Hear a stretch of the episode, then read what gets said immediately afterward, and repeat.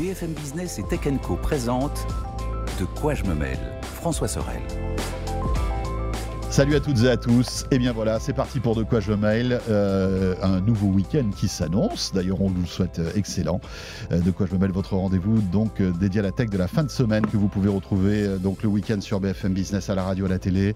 Dès le vendredi en podcast, audio, mais aussi vidéo sur YouTube et sur bfmtv.com dans la rubrique Tech Co. Je suis ravi de vous retrouver avec au menu de De quoi je me mail en cette semaine. Et eh bien, tout à l'heure, c'est Lionel Costa qui est le responsable du labo FNAC, qui viendra nous rendre visite, comme régulièrement maintenant. C'est un nouveau rendez-vous que vous retrouverez de temps en temps dans De quoi je me mail, et on va s'intéresser avec lui aux barres de son.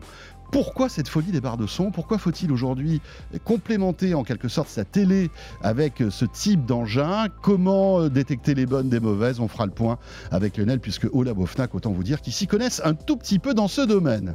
Le hashtag des QGMM sur Twitter, n'hésitez pas à nous suivre, à réagir. Merci d'être là et bienvenue.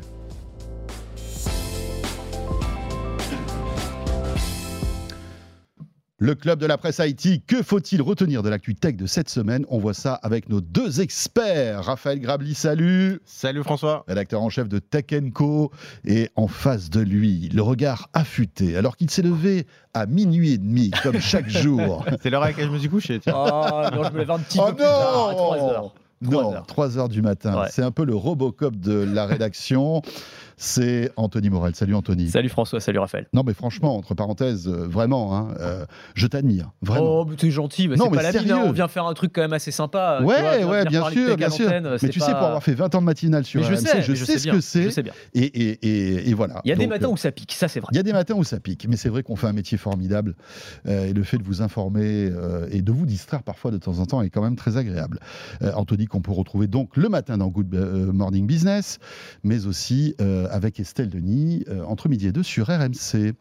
Alors, dans l'actu, on va parler de GTA 6. GTA 6 n'est pas sorti. Euh, c'est l'un des plus grand secret du jeu vidéo à chaque fois. Ah, hein. mais c'est clair, il y a une attente incroyable. Incroyable. C'est sûrement le jeu vidéo le plus attendu euh, du moment et peut-être de l'histoire du jeu vidéo. De l'histoire. Donc là, GTA 6, qui est en développement depuis, euh, oulala, depuis très très très longtemps. Ouais, depuis plusieurs années. Depuis plusieurs années. Euh, alors, n'est pas encore sorti, mais en revanche, on a, on a eu quelques informations. Il y a eu un leak énorme ah cette semaine. Hein, ah, oui, ah bah là, c'est la, la, cata pour GTA, là, c'est clair. Et c'est alors c'est marrant comme les actus se télescopent parce que la semaine dernière, on avait tout le débat sur les fuites d'informations mm. volontaires ou pas des grands groupes technologiques Là, je crois que c'est pas volontaire. Ouais, là, on peut se dire que c'est pas volontaire. Qu'ils n'ont pas fait exprès et que ça les arrange pas du tout, Rockstar, euh, l'éditeur, cette, cette fuite massive de données qui a été révélée euh, dimanche. Euh, en gros, il y a des dizaines de vidéos qui ont fuité, des vidéos dans lesquelles on voit en gros des, des, bouts de GTA 6. Donc il y a des séquences de jeu, on voit certains personnages, on voit des séquences à l'intérieur de voitures. on dirait que c'est presque des vidéos de promo en fait, tu sais, ou je sais pas quoi. Bah, en fait, ouais, alors il y a un peu de tout en fait. Il y, a à boire et à manger, tu as des morceaux de scénario, tu as un bout de, de code source du jeu aussi, ce qui est, ce qui est un petit mmh. peu embêtant. Euh, c'est des images qui sont en fait pas très abouties. Si c'est des images de promo, c'est pas vraiment bon pour Rockstar parce que en fait c'est une version alpha. Donc si tu veux, ça rend pas vraiment justice au produit final mmh. tel que euh, il sera proposé commercialement probablement. Euh, et effectivement, fuite énorme. Donc apparemment ils ont subi une, cyberattaque, hein, tout, tout, simplement.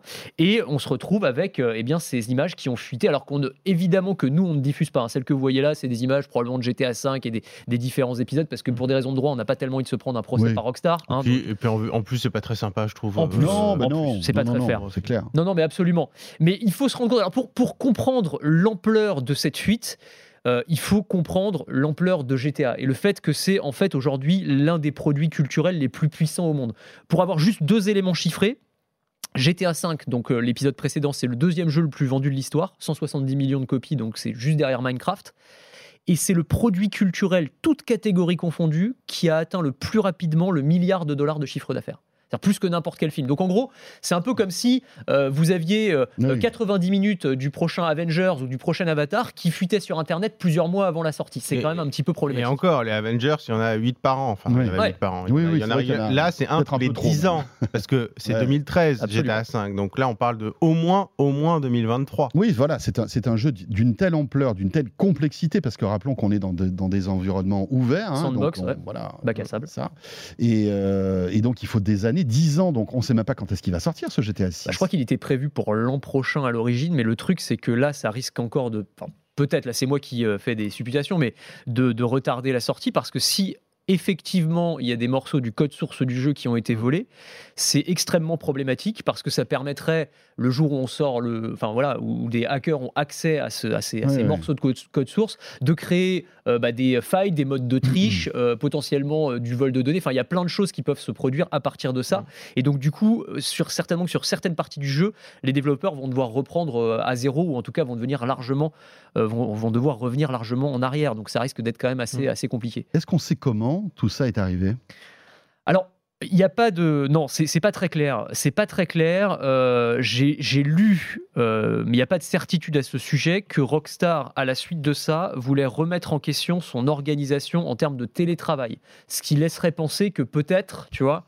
Euh, il, y a, eu des fuites. Eh bah oui, comme tu as la surface d'attaque qui est beaucoup plus importante avec le télétravail, tout le monde qui travaille à la maison, ça pourrait venir de là, mais il n'y a pas je, de. Je crois qu'il y a une fuite au niveau du service support à la base, et par le service support, il a réussi, le hacker, à ensuite infiltrer, c'est-à-dire en, se faisant passer pour le support, bah, filtrer ensuite les, les, postes de certains salariés de, de Rockstar. Après, si on met de côté, bon, il y a la partie de code source. on sait pas trop, on sait qu'il y a une partie du code source, mais après, est-ce que c'est 0, euh, 1% ou c'est 20%, 20% C'est pas la même chose. Et là, effectivement, euh, sur la partie cheat, sur la partie faille de sécurité potentielle, là, c'est important. Euh, après, euh, est-ce que finalement, il va pas y avoir encore plus un mouvement de sympathie? Oui, c'est euh, Parce que moi, j'ai remarqué un truc quand même, c'est que, d'ailleurs, nous, nous, les premiers, en fait, dans le, dans le premier papier, euh, on a intégré, pas les, pas les vidéos, mais on a intégré des tweets qui montraient des extraits et on s'est fait un peu taper sur les doigts par des internautes. pas forcément d'ailleurs à, tort. Bon, après, de toute façon, les vidéos ont été supprimées. mais c'est vrai que finalement, les gens se disent attendez, c'est notre bébé, c'est notre surprise. Nous spoilez pas, nous gâchez pas la surprise. et finalement, je pense que pas un exemplaire de GTA 6 ne sera vendu en moins à cause de cette fuite, voire à mon avis même peut-être davantage. Euh, je trouve que la, réaction de Rockstar était plutôt rassurante. Alors j'espère qu'ils disent la vérité, mais ils disent en gros, ça remet pas en question euh, les échéances, euh, nos projets à venir. Donc c'est un piratage qui est emmerdant, mais qui a priori ne remet pas en cause la, date de sortie du jeu.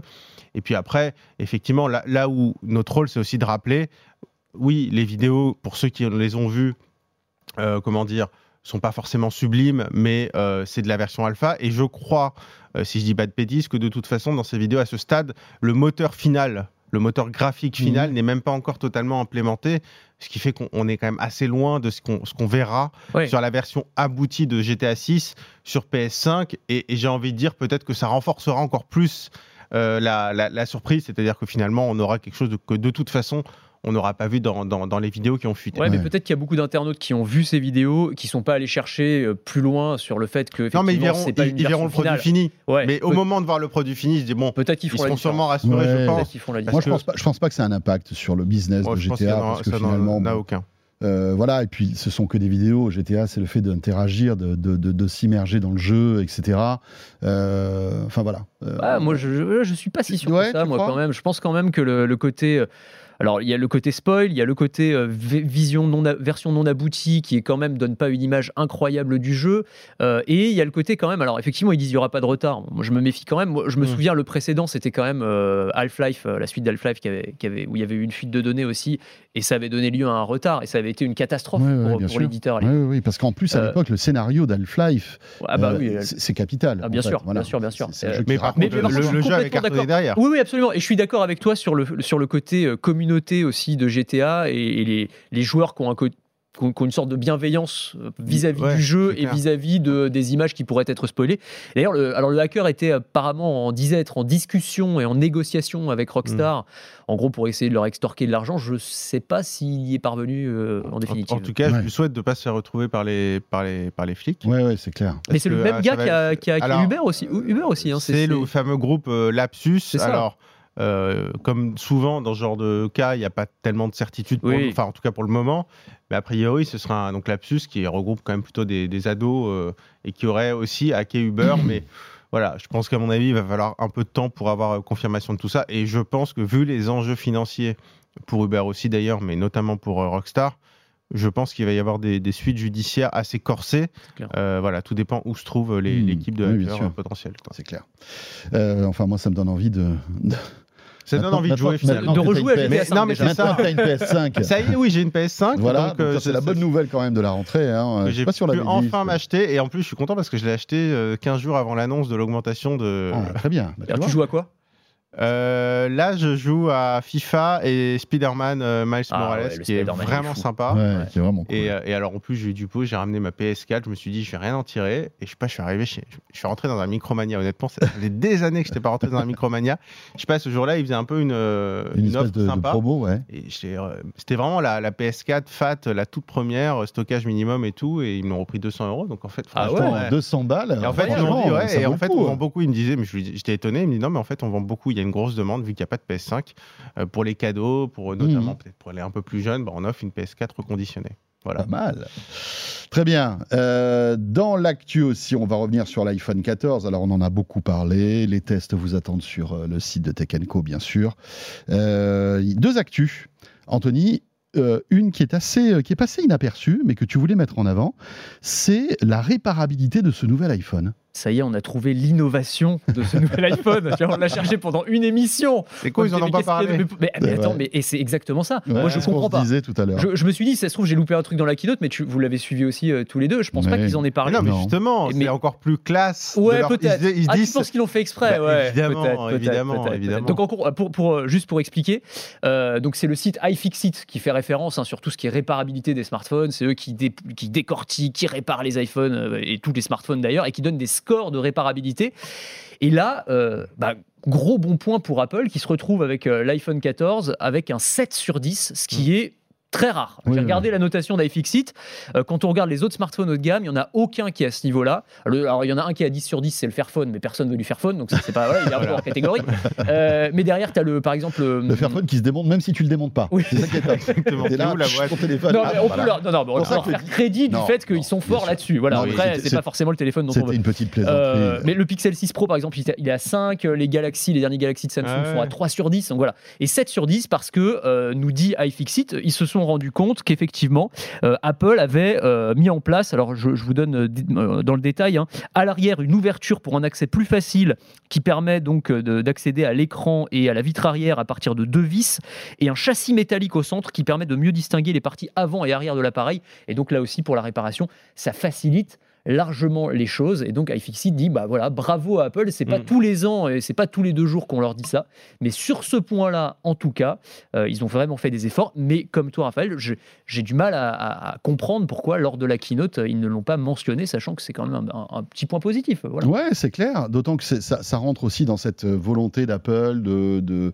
de pousser euh, la réparabilité des téléphones. On se souvient, il y a quelques mois de cela, euh, ils avaient mis en avant le, le fait qu'ils vendaient leurs pièces détachées. Mmh. On avait avec cette énorme valise qui 35 kilos t'arrive Ouais. qui t'arrive à la maison quand tu veux réparer ton iPhone. Enfin, on, on voit que pour eux, et puis, je sais pas ce que tu en penses, Anthony, mais, euh, Raphaël, ils n'ont pas le choix aujourd'hui. Ils sont Non, ils sont- obligés. Ils sont, scrutés de près, mais, mais ils sont vraiment en avance euh, là-dessus. Alors, c'est un truc que j'ai j'ai- justement, j'avais fait un papier pour la sortie du Fairphone 3 pour expliquer pourquoi finalement en fait, l'iPhone est bien plus écolo que le Fairphone 3. Il n'y avait pas encore cette notion de réparabilité. Déjà, sur la réparabilité, il faut faire le distinguo.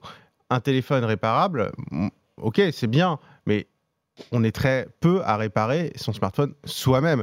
Et donc, ce qui est important, c'est plus qu'il puisse être réparé par des professionnels, parce que la plupart des gens, ils amènent leur smartphone. Donc, si c'est réparable chez Apple, c'est déjà pas mal finalement, parce que c'est-à-dire qu'après, ils peuvent réutiliser les pièces. Mais de façon générale, et je sais que parfois, je me fais un peu euh, prendre à partie sur Twitter quand je dis ça, mais pour moi, si vous voulez un, un iPhone, un smartphone écolo et, et, euh, le plus responsable et durable, bah, pour moi, c'est l'iPhone. C'est-à-dire qu'à la fois, bon, maintenant, en plus, il est réparable. Mais déjà, avant euh, un iPhone, sur la durée de vie, c'est incomparable avec le reste. Déjà, la puce, elle est ultra puissante. Mhm. Comme le système est bien euh, optimisé pour la puce, ça dure plus longtemps. On a au moins 6 années de mise à jour. Six mine années de mise à jour, ce Donc, que personne, même même- Fairphone, même Fairphone ne fait pas. Donc honnêtement, pour moi, Apple coche la case et est à la hauteur en fait de sa position de leader. Et donc je pense que il faut juste avoir conscience. Il y a plein de défauts chez Apple, à commencer par le prix. Mais encore une fois, on parle du prix. Mais si on le rapporte, si un, si un iPhone dure euh, deux fois plus longtemps qu'un Android, le prix, il faut le rapporter à la durée d'u- d'utilisation.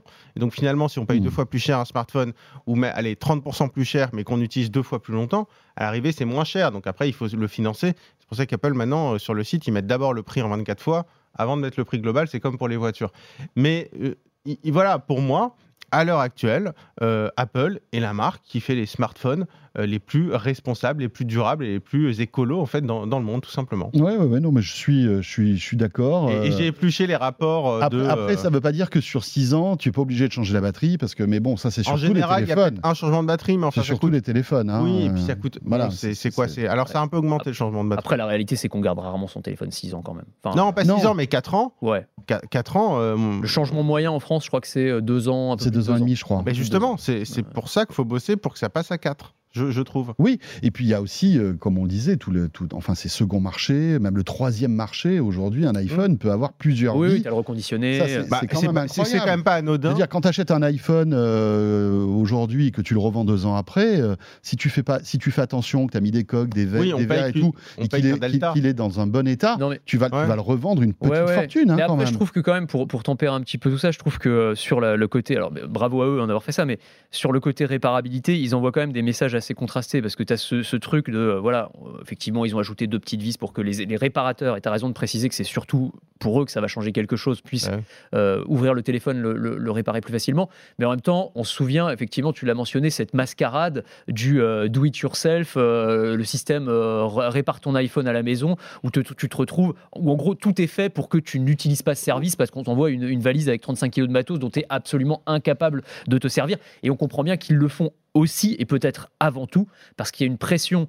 Alors, des consommateurs peut-être, mais surtout des régulateurs, et notamment aux États-Unis, où le droit à la réparabilité, pas seulement pour les smartphones, mais d'ailleurs dans tout le- le- l'électronique et même, euh, même les machines agricoles, enfin il y a plein de secteurs qui sont concernés, ça va être quelque chose, enfin une, une obligation, et donc il y a une vraie mais- pression sur Apple de ce point de Et vue-là. cette mallette là, c'était un petit euh, doigt d'honneur au régulateur en disant attendez, vous nous laissez, vous nous demandez de faire des trucs. Je veux dire qui, mais qui répare son téléphone soi-même aujourd'hui? Personne. Enfin, pas grand monde.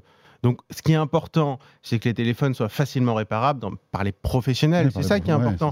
Et c'est pour ça que moi d'ailleurs, ce fameux indice. Non mais Ouais, après, Si on si fait c'est un truc du genre changer la batterie, tu vois, n'importe qui peut le faire. À une époque, n'importe qui pouvait le faire. moi, tu ouvrais ton téléphone, tu changeais la ouais, mais batterie. enfin, il était Même pas. moi, je ouais, mais pas enfin, du coup, il n'était pas étanche. Il n'était pas étanche, donc tu as aussi des avantages. Quand, je vois, quand je vois les images, excuse-moi, hein, euh, enfin, mais quand je vois les images derrière, je trouve fascinante d'ailleurs. On est hypnotisé. Moi, je Ouais. suis hypnotisé Oui, j'adore. c'est- par, ces images de démontage d'iPhone, c'est incroyable. Franchement, c'est. Mais jamais de la vie, je fais ça sur mon iPhone. Bah, moi non plus. Mais, Mais après, euh, là où je peux rejoindre Anthony, c'est qu'il y a des gens qui, euh, qui sont plus bidouilleurs que nous. Tu vois, moi, moi j'ai des potes, euh, ils aiment bien euh, mettre les mains dans le cambouis, démonter des trucs, Enfin, etc. Faut pas se louper sur un iPhone Pro. Il faut 14 pas se à- louper, mais si tu as, des tutos euh, à l'appel sur Internet, si tu es un petit peu méticuleux et que tu fais gaffe, je pense que tu peux y arriver. Mais ça, représente, ça représentera un pouillème, à mon Non, avis. de- Il y, a- y a- il y a bricolage et bricolage. hein. C'est, tu vois, entre le, le 4 quarts et puis euh, le, le, le plat euh, façon Joël Rebuchon, tu as, une gamme de. Tu vois, c'est, c'est la même chose entre changer juste ta batterie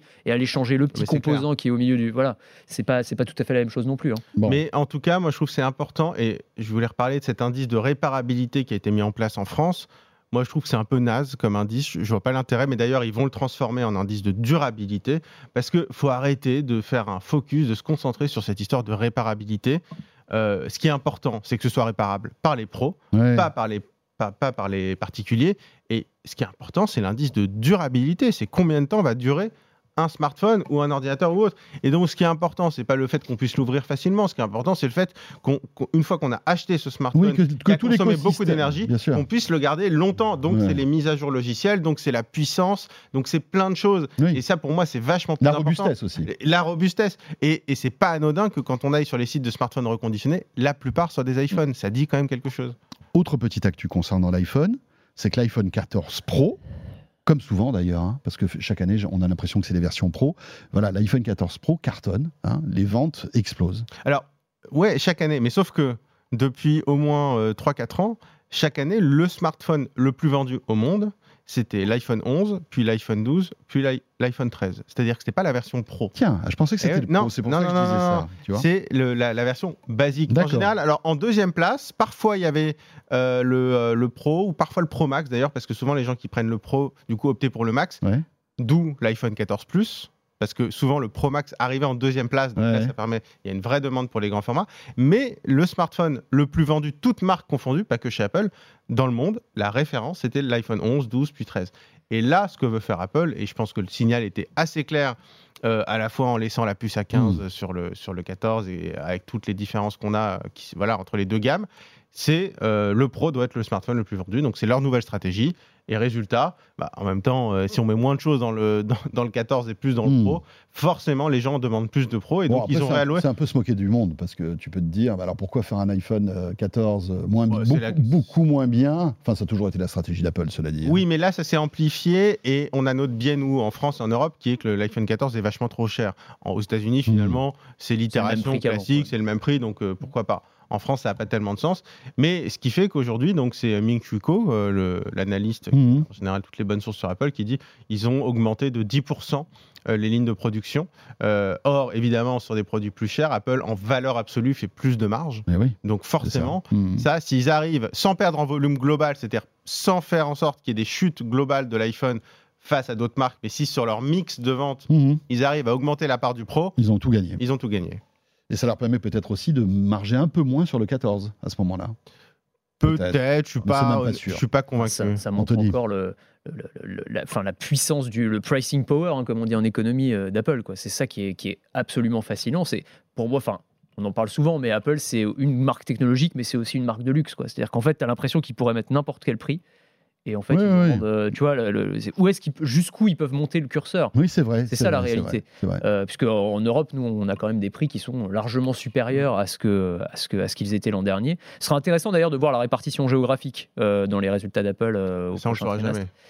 Eh ben oui, Enfin, entre pro, enfin, de toute façon, on n'a même, pas les- Mm. on n'a même plus les iPhones. Non, non, non. Non, non, Avant, à un moment, on l'avait, mais maintenant, Depuis, euh, fini. on l'a plus depuis 4 ans, je crois. Un truc Ouais. comme ça, ou pas. Non, mais c'est clair. Mais en tout cas, je pense que là, enfin, on, on s'attendait pas forcément au fait que euh, l'iPhone 14 Pro euh, se fasse un démarrage aussi canon, euh, vu ce qu'on en avait dit, y compris dans l'émission, sur euh, le manque d'innovation quand même assez, qui a Non, été ce- assez re- repris quand même pas mal. euh, Ah, le, pro, le pro, il, il est dans l'absolu, il est assez canon. Non, c'est un super bon téléphone, mais encore une fois. Ouais, mais c'est- par rapport au 13, là où je vois, rejoins c'est- c'est Anthony. si on a Si- 13 si t'as Pro, le 13 non, mais Pro, si t'as le 13 Pro, Ou même le 13 Pro Max et que tu passes au 14 Pro Non, Max. mais c'est pas forcément Euh, pas de pertinent, quoi se- à moins d'être vraiment fan de photos et que oui, voilà. l'encoche. Mais non, quand on a le 13 Pro, c'est pas pertinent de changer pour le 14 Ça reste un très bon téléphone, évidemment. C'est clair. Mais d'un côté, c'est presque rassurant. Ça veut dire que le 13 Pro Max est toujours d'actualité finalement et qu'il n'y a pas eu de rupture technologique. Bah, vaut mieux que- puisqu'il est au même prix qu'avant. hein. Voilà, c'est ça, En exactement. Euh, tiens, alors aujourd'hui, euh, je vous rappelle que pour déverrouiller votre téléphone, vous avez euh, bah, le Face ID hein, qui, euh, voilà, euh, en plus a été, euh, on va dire, miniaturisé sur, euh, sur ces nouveaux iPhones. Euh, Peut-être que demain, on pourra déverrouiller, Anthony, son téléphone avec une autre, euh, une autre facette de la biométrie. En soufflant dessus, avec notre haleine. Ouais. Alors ça, c'est oui, c'est assez étonnant, effectivement. J'aimerais pas être un téléphone. hein. Ouais. Ouais, c'est ça. Alors ça dépend, ça du matin. propriétaire. mais ça Enfin, dépend- le, ma- le matin au réveil, le téléphone. Euh, Ou après pas certaines soirées. Ouais, voilà, bon. c'est gentil, là, lâche-moi, lâche-moi. Euh, C'est pas bon. Alors c'est Je te déverrouille Je pas. préférais encore ton visage. Tu sais quoi, je te déverrouille je, pas. je sais, je sais, Voilà, fini. ça tu n'as plus accès à ton téléphone. Voilà, c'est bon. Euh, non, alors c'est des chercheurs japonais euh, très sérieusement qui travaillent sur ce sujet euh, de la biométrie en utilisant notre haleine, parce que notre haleine, sa- sachez-le, eh bien c'est un, un marqueur biométrique exactement comme nos empreintes digitales, comme l'iris de notre œil, comme notre visage. Oui, En fait, c'est un, quelque chose d'unique. c'est un marqueur qui nous est propre. On n'a pas la même haleine euh, les uns et les autres. Tiens. Et donc, ce qu'ont mis au point ces chercheurs, c'est un petit composant électronique qu'on pourrait appeler un, un nez électronique finalement, Ça, hein, ouais. un capteur olfactif Mhm. qui va analyser euh, la composition, les particules euh, moléculaires lorsqu'on souffle sur ce composant, donc qui pourrait être intégré dans un smartphone, et ça permet de, euh, eh bien, de- de- d'identifier une personne. Alors pour un téléphone, pourquoi pas On peut imaginer dans des systèmes de paiement pour une sorte de double authentification, euh, ou dans des ports, des systèmes aux aéroports. Enfin bon, tout ce pourquoi la biométrie a, a un usage. Mais juste une petite question, est-ce que c'est plus fiable et plus sécurisé que, par exemple, l'iris, que la, le- la- la reconnaissance faciale, que l'empreinte digitale? Alors, Parce que ça, c'est très bien, c'est cool, mais est-ce que ça a un avantage par rapport aux autres Alors systèmes ça a un avantage. Plus fiable, non pour l'instant, parce qu'il faut bien, pr- bien préciser que tout ça, pour l'instant, on est en phase de recherche et développement dans les laboratoires, et sur les tests qui ont été réalisés, ça fonctionne assez bien euh, à partir du moment où tu n'as pas une haleine trop chargée. Donc si Hmm. tu as bu du café, euh, de l'alcool ou mangé ton- euh, une andouillette juste elle- avant, Elle change. elle change exactement. et donc là, donc, alors ça va s'améliorer, c'est-à-dire que la précision des capteurs, pour l'instant, est impacté euh, par Ce voilà, que tu as mangé, ce que tu ce as mangé avant. Ce qui, est, ce qui est problématique évidemment. Ça va s'améliorer. Après, en revanche, là où c'est très intéressant, c'est en termes de sécurité. Parce que ce qui, ce les- ceux qui travaillent, en tout cas les chercheurs qui travaillent sur ce sujet, c'est que bah, contrairement à euh, l'empreinte digitale ou au visage, bah, c'est très très difficile de copier une haleine. Et donc en termes de sécurité, là c'est très intéressant parce que un visage ou des empreintes digitales, quand Ouais. tu te les fais voler ou recopier, tu es quand même très très très embêté. Parce que c'est pas la même chose qu'un mot de passe hein, quand, tu dois te- Ouais. voilà, quand tu te fais pirater. Alors que la laine, pour le coup, eh ben, ça Oui, pourrait c'est pas parce que tu vas manger une andouillette et un verre de vin que tu vas avoir la même haleine. euh, que- exactement, exactement. Non, non, C'est dingue hein, cette histoire-là. Mais c'est assez étonnant. Alors, là, Ouais. on, on parle là, on était dans des produits euh, euh, finis, commercialement euh, sortis. Là, on parle d'un truc qui arrivera Oui. probablement sur le marché d'ici quelques, quelques années. Mais en tout cas, c'est Mhm. intéressant de voir ces pistes de recherche euh, qui sont très sérieusement explorées aujourd'hui. Euh, certains estiment que la, laine, c'est le, le futur Eldorado de la, de la biométrie. Ça alors. Incroyable. Dingue. Et alors, juste pour terminer là-dessus, euh, parce que du coup, ces capteurs olfactifs, ils ont plein d'autres applications, et notamment dans la détection de certaines maladies. C'est-à-dire Oui. qu'avec l'haleine, on va aussi pouvoir, c'est euh, notamment le Technion, euh, université israélienne de Oui. prestige, hein, À Haïfa. à Haifa exactement, qui travaille sur des, des petits appareils qui ressemblent à des alcotests en fait, et donc tu souffles dedans, et ça, permet de, ça permettra de dépister euh, certains types de cancers, euh, y certaines il y a- maladies Il n'y a pas des cardiovasculaires. chiens déjà, Alors, des chiens renifleurs qui sont utilisés, mais alors les chiens renifleurs, là je parle de mémoire, mais je suis pas sûr de la validation scientifique de, de, de leur. euh, voilà. Mais il y a des chiens renifleurs, si, pour les explosifs dans les aéroports qui sont utilisés par exemple. Non, non, mais, mais pour, les, cancers, exactement. il me semblait qu'il y ça- avait aussi des pistes de recherche là-dessus. Il y a des fait, pistes de recherche, mais je, mais je sais pas s'il y a pour l'instant une validation scientifique. Mais en tout cas, il y a, y a- enfin, il y a beaucoup de recherches sur ce sujet, ça c'est très clair. L'univers olfactif est incroyable en fait. Bien sûr. On, on est dans un dans un dans, dans, dans, dans un domaine, dans un univers, parce que nous, on est, on est vraiment limité dans, ces sens-là, hein. mais il y a des animaux et puis il y a des technologies qui, qui permettent de, de détecter des molécules que nous, on ne sent pas, et je trouve ça On incroyable. est dans l'homme augmenté, encore une Mm. fois. Ouais, C'est-à-dire c'est que l'électronique va Ouais, pouvoir euh, Mais quand on voit, quand on voit exacerber nos sens la capacité manière. olfactive d'un animal comme un chien, Mm. c'est- fou, quoi. Bah, souvent ces chercheurs euh, Oui. qui disent ce qu'on appelle le biomimétisme, hein, tout à c'est-à-dire fait, en gros on s'inspire de la nature. Ouais. C'est notamment par exemple la truffe d'un labrador qui apparemment est très euh, voilà ou de certains chiens de chasse euh, Exactement. euh, beaucoup plus évolués que les nôtres pour pour pouvoir concevoir ces, ces fameux capteurs. Ouais. Bon, alors le problème, c'est qu'ils détectent aussi euh, souvent des choses incroyables dans l'urine. Heureusement qu'on fait pas ça nous, parce que ça serait euh, au quotidien un peu fatigant. Tu vas faire même. pipi sur ton téléphone pour le déverrouiller, ça va être sympa. Bon, euh, dans l'actu, on va parler aussi d'un d'un projet que avait lancé Elon Musk. Euh, il y a quelques années de cela. Alors, il s'était pas trop mouillé là-dedans. hein. C'est-à-dire qu'il avait dit, ben voilà, moi je pense que euh, on pourrait un jour, dans des tubes, euh, circuler à des vitesses incroyables, plus de 1000 km/h. On pourrait relier San Francisco et Los Angeles en quelques minutes. Enfin bref, voilà. Il avait dit, ben voilà, moi j'ai cette idée-là, je vous la pousse, les gars.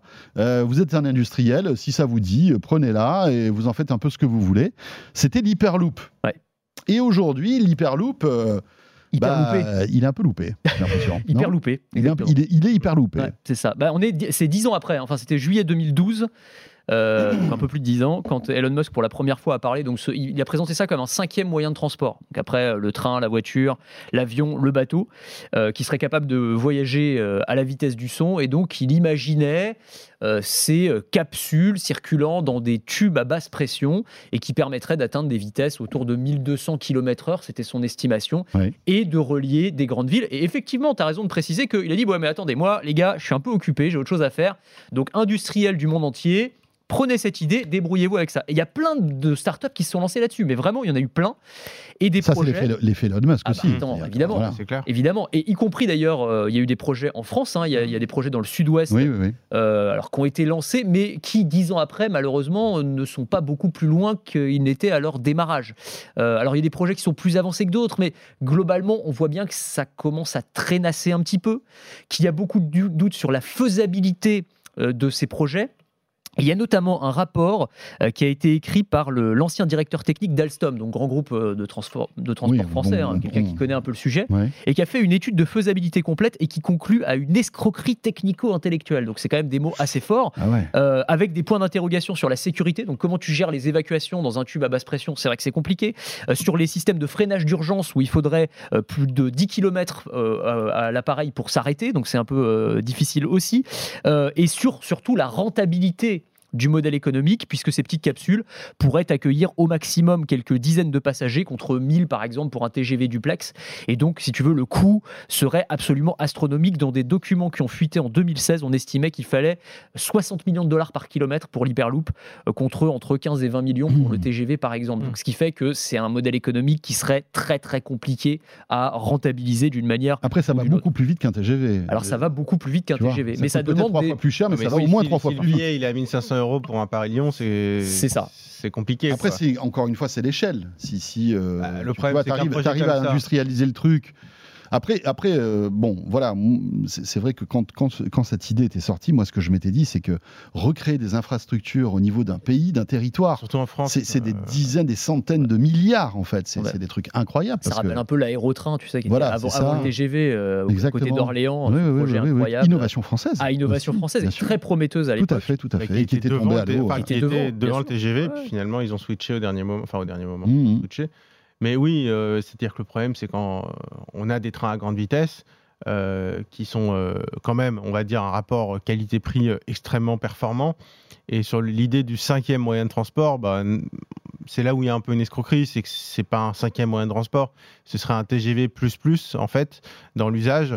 Et, vu l'investissement, c'est-à-dire que dès le début, il y a quand même beaucoup de gens qui se sont dit non mais comment ça peut être cohérent?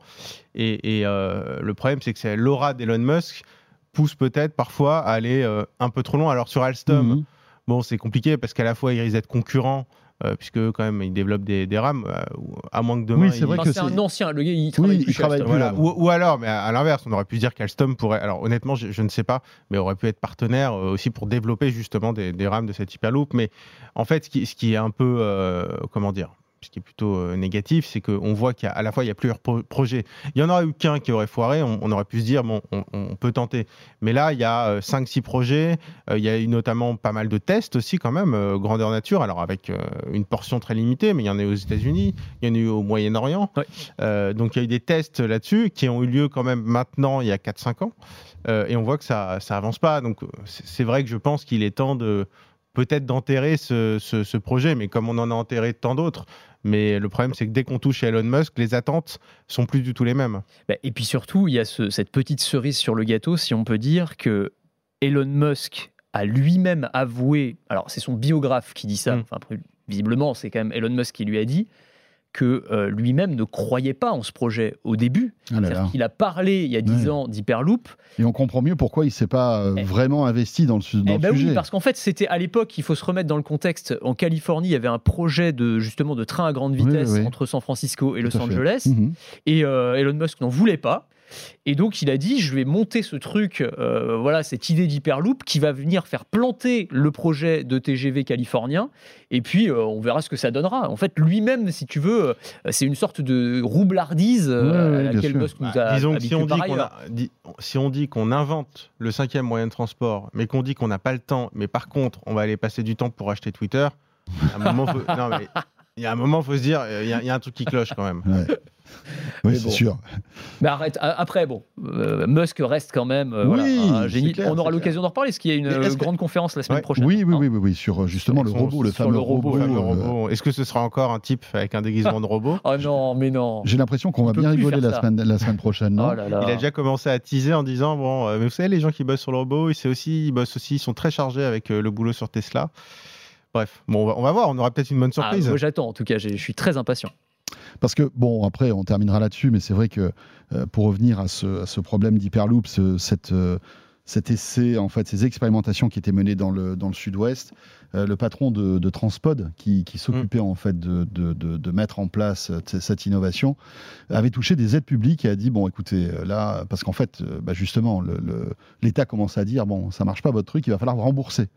Et euh, il a décidé de rembourser en fait les, les subventions qu'il avait touchées à l'époque. Donc c'est pour dire que Mm. c'est mal barré hein, Ouais, quand même cette histoire-là. Mais euh, après, bon, on, on fait un peu le procès de- d'Elon Musk, mais c'est vrai que ce qu'on disait aussi, c'est qu'il fait des trucs quand même par ailleurs incroyables. Évidemment. Non, puis il, a, Euh, il a- il a évidemment. obligé personne à bosser là-dessus. hein. Oui. Non, mais Il c'est a- lui, il c'est a- il initié. voit- Et puis j'espère le qu'il y a génie d'Elon quelques- Musk, le mec il lance une idée en l'air. Ouais. T'as mais- 15 startups qui disent oui génial on va le Et faire j'espère Enfin, qu'il y a avec quand des même- investissements quand même massifs enfin, je veux Tout à dire, c'est fait. quand même tu, pour créer un train il faut, il faut, il faut un peu d'argent hein. J'espère quand même qu'il y a quelques ingénieurs aussi euh, calés qui ont dit bah oui, c'est faisable ce truc-là. Enfin, il n'y a pas qu'Elon Musk Non, qui a dit euh, c'est oui, c'est jouable. Il y, a eu, euh, il y a eu des équipes quand même qui ont, qui ont Et puis réfléchi. parfois, pour faire des vraies innovations de rupture, il faut, faut aller vers quelque Ouais. chose auquel personne ne croit aussi. Donc euh, on ne peut pas lui reprocher non plus. Bon ben voilà, écoutez, on verra la suite de cette Hyperloop. C'est mal barré quand même. hein. Compliqué, ouais. Merci beaucoup à tous les deux. Merci, François. Merci, Merci François. Anthony, merci Raphaël, euh, et puis merci à vous de nous écouter et euh, de réagir sur euh, ce club de la presse Haïti. Euh, N'hésitez pas d'ailleurs à nous laisser vos petits messages. On va revenir dans un instant. Est-ce que vous avez une barre de son avec votre télé, les amis? Écoute, non, moi c'est à l'ancienne, j'ai juste ma télé, une bonne télé, mais il n'y a pas de barre de son. Voilà. Euh, si, moi j'ai une BIM de Une Sonos. BIM de Sonos. beaucoup. Voilà. Très bon produit aussi. Et c'est vrai qu'aujourd'hui, euh, on est de plus en plus nombreux. euh, c'est d'ailleurs intéressant. hein, on achète une télé, puis euh, on vous dit bah ouais, prenez une barre de son en plus et tout, parce que vous verrez, les le son des télés n'est pas très bon. C'est vrai, hein, Mm. d'ailleurs, hein, parce qu'elles sont tellement fines que la qualité est pas bonne. Euh, on va en parler. Comment choisir sa barre de son? Quelles sont les marques? Euh, Quelles sont les différentes technologies? Enfin voilà, tout- tout- tous ces sujets-là avec euh, Lionel Costa qui me rejoint tout de suite sur le plateau de De quoi je me mail. Il est responsable du labo Fnac. À tout de suite. De quoi je me mêle sur BFM Business et Tech Co. BFM Business et Tech Co présente De quoi je me mêle François Sorel. Le retour de De quoi je me mail. On est là chaque week-end, BFM Business, sur YouTube, dans l'univers Tech Co, bien sûr sur la chaîne Tech Co que vous pouvez euh, retrouver sur les box opérateurs, hein, box Orange, SFR, Free, euh, Bouygues. Euh, Vous avez euh, Tech Co, donc cette chaîne qui vous permet 24 heures sur 24 d'être euh, au courant de toute l'actualité tech. De quoi je me mêle, deuxième partie avec le Labo Fnac, et je suis ravi de- d'accueillir encore une fois Lionel Costa. Salut Lionel. Bonjour François. Euh, directeur donc du développement du labo Fnac, Responsable. Euh, pardon. responsable. Excuse-moi. responsable, attention, responsable du développement. Et avec toi, Lionel, on va s'intéresser à un produit que vous testez Au labo, qui est très intéressant, c'est les barres de son. Oui. Euh, parce que c'est un, un produit, euh, somme toute, assez nouveau, euh, dans- enfin, dans, dans l'univers de, de- de la tech et, et du son, Mm. euh, typiquement, qui est né, en fait, au départ, d'une faiblesse. C'est-à-dire qu'avec les télés euh, qui étaient de plus en plus plates, euh, eh bien, on se retrouvait avec un son de moins en moins bon. Et j'imagine que vous l'avez très vite euh, remarqué, ça, non, au labo? Mais c'est exactement ça. Euh, en fait, les téléviseurs qui étaient des tubes cathodiques avaient de la place pour placer des haut-parleurs. Je fais un rappel sur le fait que la qualité de son passe sur le volume d'air que l'on déplace, donc il faut un peu de place pour ça. Et les écrans plats, évidemment, bon bah, ils ont réduit beaucoup sur la partie qualité audio. Et euh, quand il y a une dizaine d'années, les barres de son ont commencé à vraiment euh, intégrer le marché, euh, ça a été un nouvel équipement qui s'est intégré, ou plutôt qui s'est mis entre la télé et les équipements beaucoup plus grands, type home cinéma, où les gens installaient en fait 4-5 enceintes autour de, la télé. Et la barre de son était justement là pour euh, bah, Oui, oui, pallier, oui, À, pallier. cette- à ce, à ce défaut, à cette faiblesse que les écrans plats euh, proposaient en termes de qualité audio qui n'était pas top top. Non, c'est vrai, il y a des télés aujourd'hui, j'imagine que vous les testez euh, au labo, qui sont mais, euh, horribles en termes de son. C'est-à-dire que parfois, tu es obligé d'a- d'acheter une barre de son, tellement le son est pas bon, non? Alors, on ne les teste pas en audio, les télévisions. D'accord. On en teste de temps en temps. On, a regardé pour constater c'était quoi le marché, mais c'est une catastrophe pour tout le monde. On, on a attendu, on, on a un problème de bande passante au laboratoire. On essaie de, de tester un maximum de choses, mais quand on voit que des produits sont juste pas euh, intéressants pour le client, on préfère tout de suite se focaliser sur, Sur les, sur les qui- vraies solutions. Voilà, exactement. Et la barre de son en est, en est une. Voilà. Ouais. Euh, alors voilà, donc si vous achetez aujourd'hui, vous allez sans doute le remarquer, ou vous l'avez remarqué, si vous achetez euh, une télé euh, écran plat, dernier cri, surtout si vous prenez des modèles ultra fins, etc., OLED, qui sont encore plus fins, vous êtes obligé de passer par une barre de son. Et la question qu'on se pose, c'est voilà, quel type de barre de son?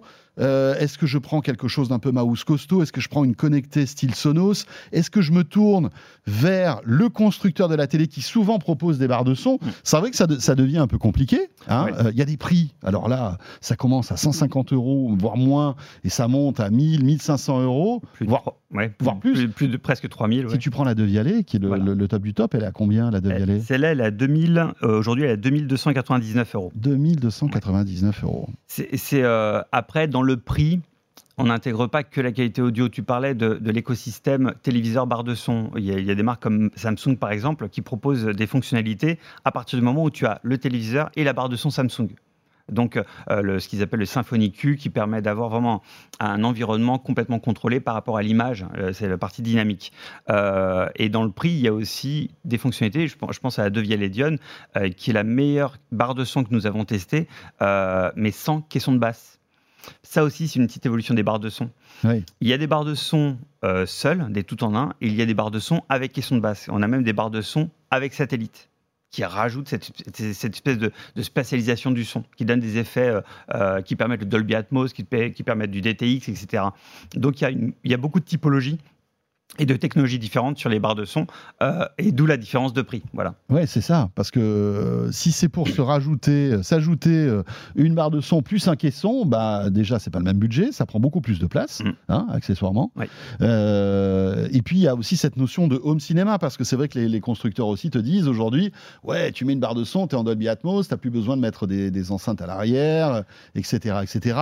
Le marketing est passé par là. J'imagine que vous, là, là, vous le testez, hein, ça. Oui, en fait, le, le- pour le Dolby Atmos, je suis obligé de m'arrêter juste une seconde là-dessus. C'est qu'en fait, euh, les, les- le Dolby Atmos, c'est un effet de rebond que le- que l'enceinte procure. C'est-à-dire qu'elle va produire un son qui va aller dans tous les sens de la pièce, puis va revenir vers l'arrière, vers les côtés.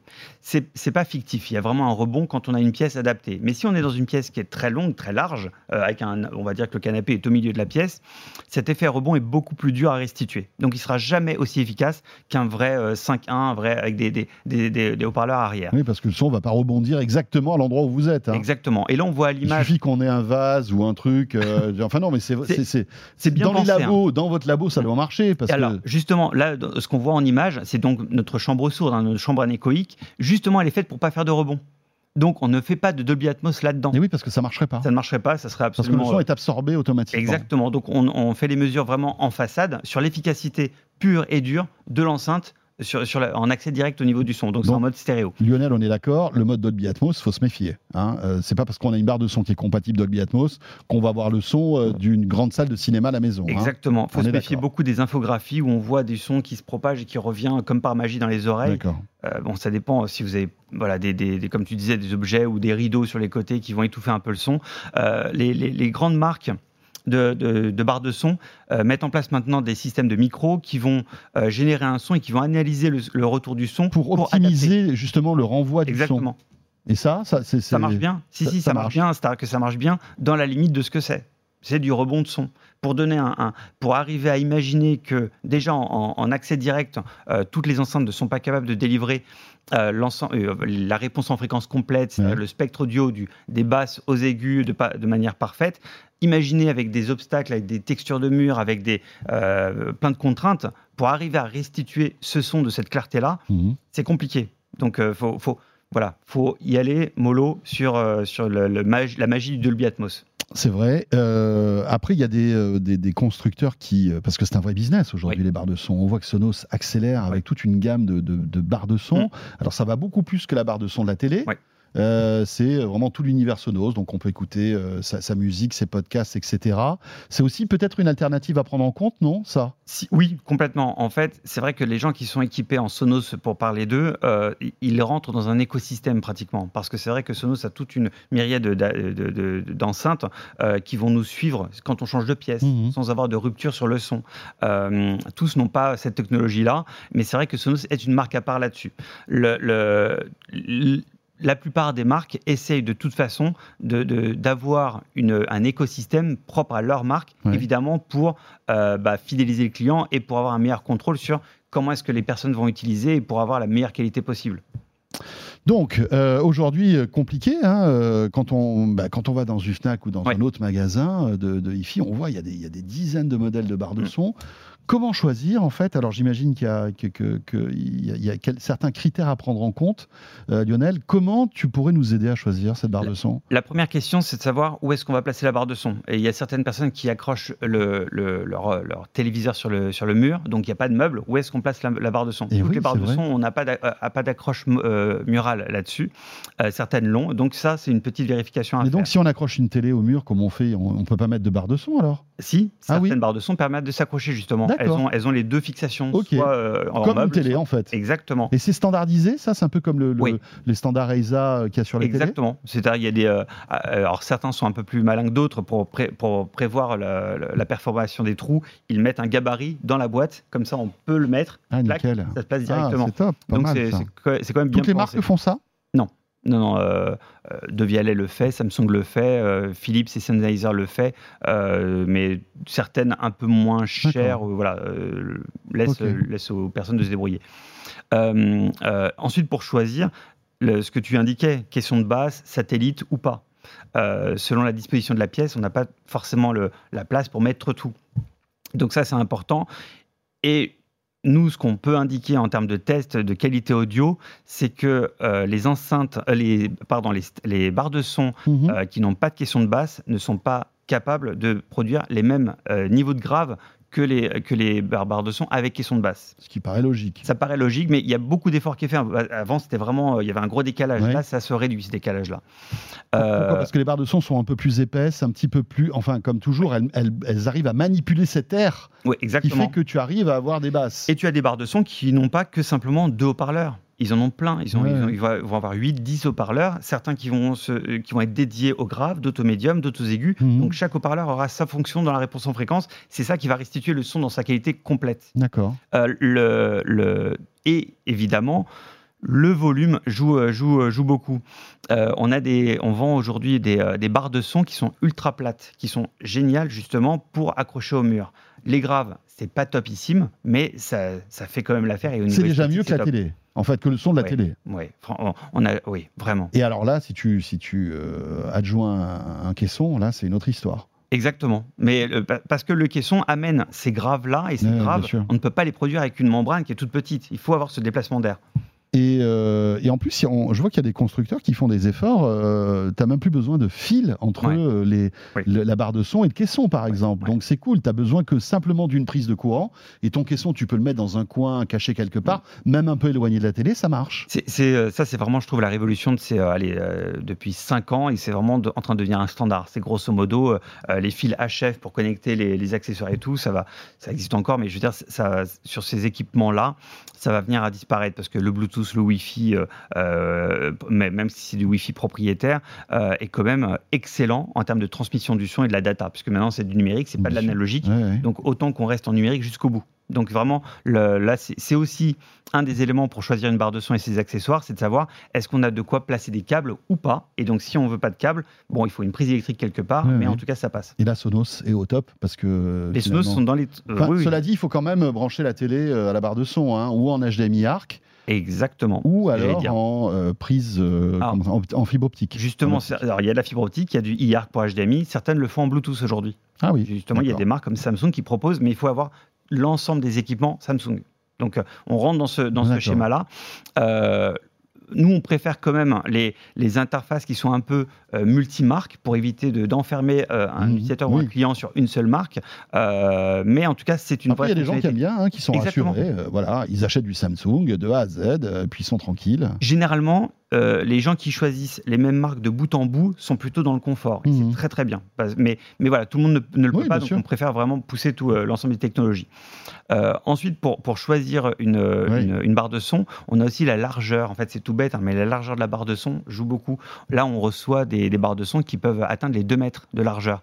Et d'autres, au contraire, ultra compactes, qui sont à peu près à 60, à, à 40, entre 40 Mhm. et 50 cm. Mais la Ray, la toute dernière de. Sonos, c'est toute petite en fait. bah, elle est faite pour ça, justement, pour les gens qui n'ont pas Mhm. euh, un garde-meuble. Ouais. Et ça se sent d'ailleurs, hein, parce que moi je l'ai testé euh, Mm. et j'aime beaucoup Sonos. Je trouve qu'ils font des, des super produits. Elle est, elle est vraiment pas chère en plus. hein, Oui. cette, euh, elle est à moins de 200 euros, je crois. J'ai pas le prix, mais oui, Mais on, est on autour, autour des 200-250 euros. Voilà. Parce et que c'est pas fait pour être vraiment remplacé les, Non. un home cinéma. et il n'y a pas une spatialisation du son énorme parce que justement, comme elle est petite, il a pas de sté- enfin la stéréo est difficile facilement euh, euh, ressenties en quelque et sorte. Mais En Sonos- revanche, il y a des basses et, et ça change du, du- du son de la télé euh, Et, et normale. Sonos euh, vante vraiment les mérites de son écosystème. Donc, si- on achète celle-là, on va acheter aussi d'autres enceintes Sonos. Tout à fait. Tout ça, ça peut se coupler. C'est presque un produit d'appel en fait. Exactement. cette enceinte. Enfin, c'est un produit qui fonctionne tout seul, mais Ouais, qui permet. peut après être évolutif. Euh, quelles sont les meilleures marques de- de- dans ce domaine de, Le- de barres le- de son? Alors, j'ai fait la petite sélection donc, avec euh, Régis Bertrand, qui est le responsable des tests euh, des barres de son. Qu'on salue. Euh, exactement. Euh, euh, sans qui, euh, voilà, enfin, tous- Ouais. tous les responsables de tests, euh, sans qui le laboratoire ne serait pas ce qu'il est aujourd'hui. Les meilleures barres de son qu'on a testées actuellement au labo Fnac, euh, j'en ai relevé deux. Il y a une euh, plutôt haut de gamme, celle-là, la Samsung HW Q930B. Elle, elle a l'avantage d'avoir un caisson de basse plus deux satellites. Donc on achète tout un, tout un, un- Exactement. un concept en fait. C'est- C'est pas un home cinéma, mais c'est une, une barre de son qui permet de faire, euh, d'avoir plusieurs, plusieurs satellites qui donnent une qualité de son qui Mais les satellites, on les met où? À l'arrière. D'accord. Ah oui, donc on a quand même du, euh, pas du 5 points, mais En on, fait, on a, on a un, peu de, un peu de home cinéma quand Samsung l'annonce comme du 9, euh, comme du 9.1.4. Euh, pourquoi? Parce que le- la barre de son Oui. a des haut-parleurs vers le haut, vertical. Donc qui il, vont passer par le plafond et qui va nous mettre un son euh, d'où provenant le du haut. Dolby Atmos, j'imagine. Exactement. Donc, euh, c'est c'est, euh, en tout cas en termes de qualité audio. euh, je fais un petit rappel sur ce que l'on teste sur les, sur les barres de son. Euh, la barre de son, nous évaluons quoi? La réponse en fréquence, c'est-à-dire la capacité de la barre de son à produire des, bons des bonnes graves, des bons médiums et des bons aigus. Il faut, le but, c'est que ça soit le plus neutre possible pour pas Ouais. avoir de suraccentuation et des Mhm. effets euh, caverneux ou un peu métalliques. On teste également la puissance. La puissance, ça veut dire qu'on va pousser la barre de son au maximum à- jusqu'à un taux de distorsion. On va pas la pousser jusqu'à ce qu'elle se- s'effondre. Euh, et là, bah, la, la Samsung, elle est à, Elle est très bien. à 99 décibels. Et elle est à quel prix, celle-ci? Elle est à 999, 990 euros. Voilà. Voilà. Avec donc le, le caisson et les deux Exactement. et les, et les deux satellites. Pa- pareil, mais pas du tout le, dans le même budget, mais qui est excellente, la Sony HT G700 qui est à 400 euros. ah, pareil, déjà plus est- raisonnable. ah oui, elle est, mais euh, elle a une question de basse, elle seule, mais euh, c'est pareil, c'est un superbe produit. Enfin, on, est, on, on les met vraiment ces deux-là comme étant les meilleurs produits. Après, on a les. Alors, ceux-là sont avec des questions des accessoires. La meilleure, son, la meilleure barre de son que nous avons testée sans question de basse, c'est la de Vialédion. D'accord. On, on a eu en plus euh, la chance d'accueillir les ingénieurs au labo. On a travaillé avec eux euh, plus pour la compatibilité avec l'HDMI, IARC, etc. Donc on, on est euh, en plus de Vialet, c'est une marque que- qu'avec le groupe Fnac Darty, il y a vraiment une, une belle complicité, un bon fait. travail, Oui, oui, oui, parce bien que sûr. euh, on veut produire les meilleurs, les meilleurs. Mais ça ne trouble pas vos tests. C'est-à-dire que c'est pas parce que vous êtes bienveillant avec De Vialet que vous allez leur mettre une bonne note. Non, non, exactement. C'est-à-dire qu'en fait, euh, vous, les, vous les aidez parce que déjà ils sont bons. hein, oui. euh, mais, mais ça ne va pas changer Non, non, votre, non, pas du votre tout, parce- perception du, de la qualité du produit. Exactement, parce qu'en fait, quand on reçoit, que ce soit des startups ou des grosses sociétés comme ça, euh, nous, c'est de la mesure physique. On Oui. n'a pas Oui. de jugement arbitraire en disant c'est mon copain, je vais lui mettre. Non, non, c'est de la mesure physique.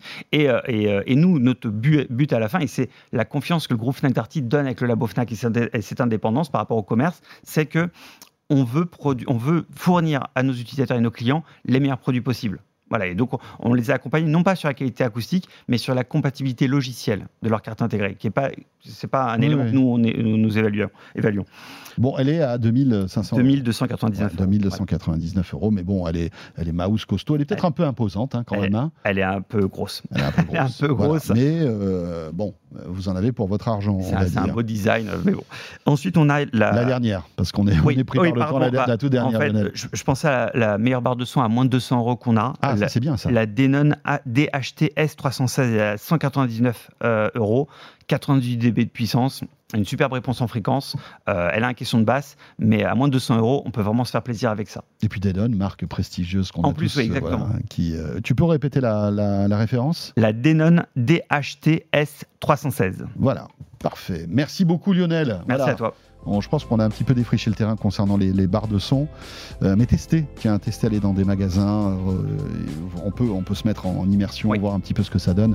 Et c'est vrai que si vous regardez beaucoup la télé, euh, c'est quand même aujourd'hui un accessoire quasi indispensable. Merci Lionel, Merci. responsable donc du développement du labo Fnac, euh, qu'on retrouve euh, régulièrement dans De quoi je me mêle. Ce De quoi je me mêle est terminé. Encore une fois, ben, merci d'avoir été avec nous. J'espère que vous avez passé un bon moment. On se retrouvera le week-end prochain. D'ici là, portez-vous bien et à très très vite. De quoi je me mêle sur BFM Business et Tech Co.